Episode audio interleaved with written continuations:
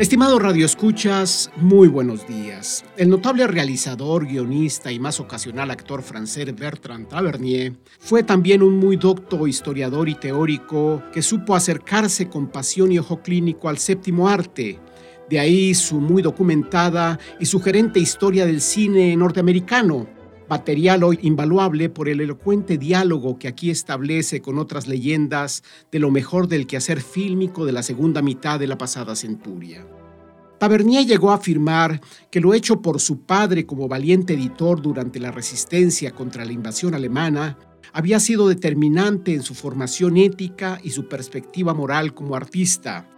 De ahí el peso específico que en su quehacer tiene la palabra, siempre acorde con el discurso visual que el mismo realizador entendía es definitorio en el ejercicio cinematográfico, por lo que en su poética se reconoce una simbiosis de muy nutridos vasos comunicantes entre ambos lenguajes y otros colindantes. Consciente de su vocación desde muy joven, Tavernier creció y se formó viendo con pasión la obra de otros notables realizadores franceses y norteamericanos como Jean Renoir y John Ford, entre otros clásicos con quienes llega incluso a establecer una especie de diálogo interlineado en su ecléctica cinematografía. Marcado por un 1968 particularmente convulso en buena parte del mundo, desde su primera película El relojero de San Paul, Oso de Plata en el Festival de Berlín de 1975, se percibe el siempre racional sentido crítico que define buena parte de su filmografía que podría decirse se mueve entre la honda reflexión histórico-político-social y el intelectual discurso metacinematográfico.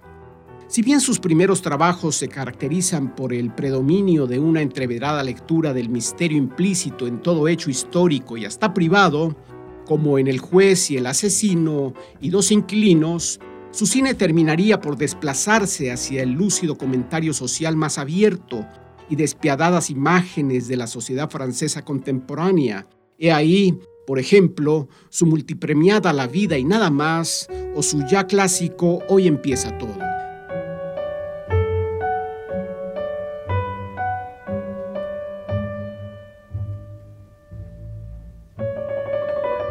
¿Qué estamos esperando? Llamó al diario de filmación de su no menos valioso filme Ley 627, tesis de su quehacer por cuanto este sabio humanista suponía que debía ser y hacer el arte como contagiante impulso de cambio en una época en la que el cinismo y la indolencia parecieran ser los motores que mueven a una sociedad carente de valores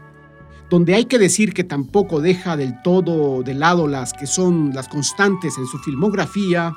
Un paréntesis son su hermosa y no menos penetrante cinta de aventuras La hija de D'Artagnan, honesto homenaje a la célebre saga y el conflictuado mundo palaciego pintado por Alejandro Dumas, y la también premiada La Carnaza, basada en la crónica novelada homónima del igualmente francés Morgan Espotés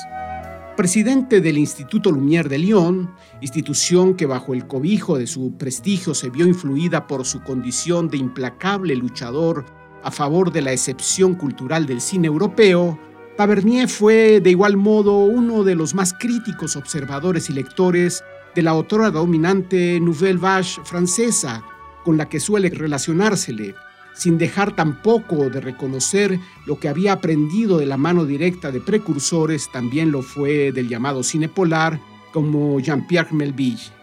Uno menos manifiesto sibarita, como hombre culto y sensible que era, sabido es que en el prestigiado Festival de San Sebastián, siendo presidente del jurado, encontró el triángulo perfecto entre el séptimo arte, la gastronomía y el jazz pues estas dos últimas manifestaciones, además de la literatura, por supuesto, eran otras de sus grandes pasiones, como lo fue vivir la vida a plenitud y sin miramientos. Cito, cada artista e intelectual tiene la responsabilidad moral de ser fiel a sus personajes, a su arte, a la verdad. Cierra cita.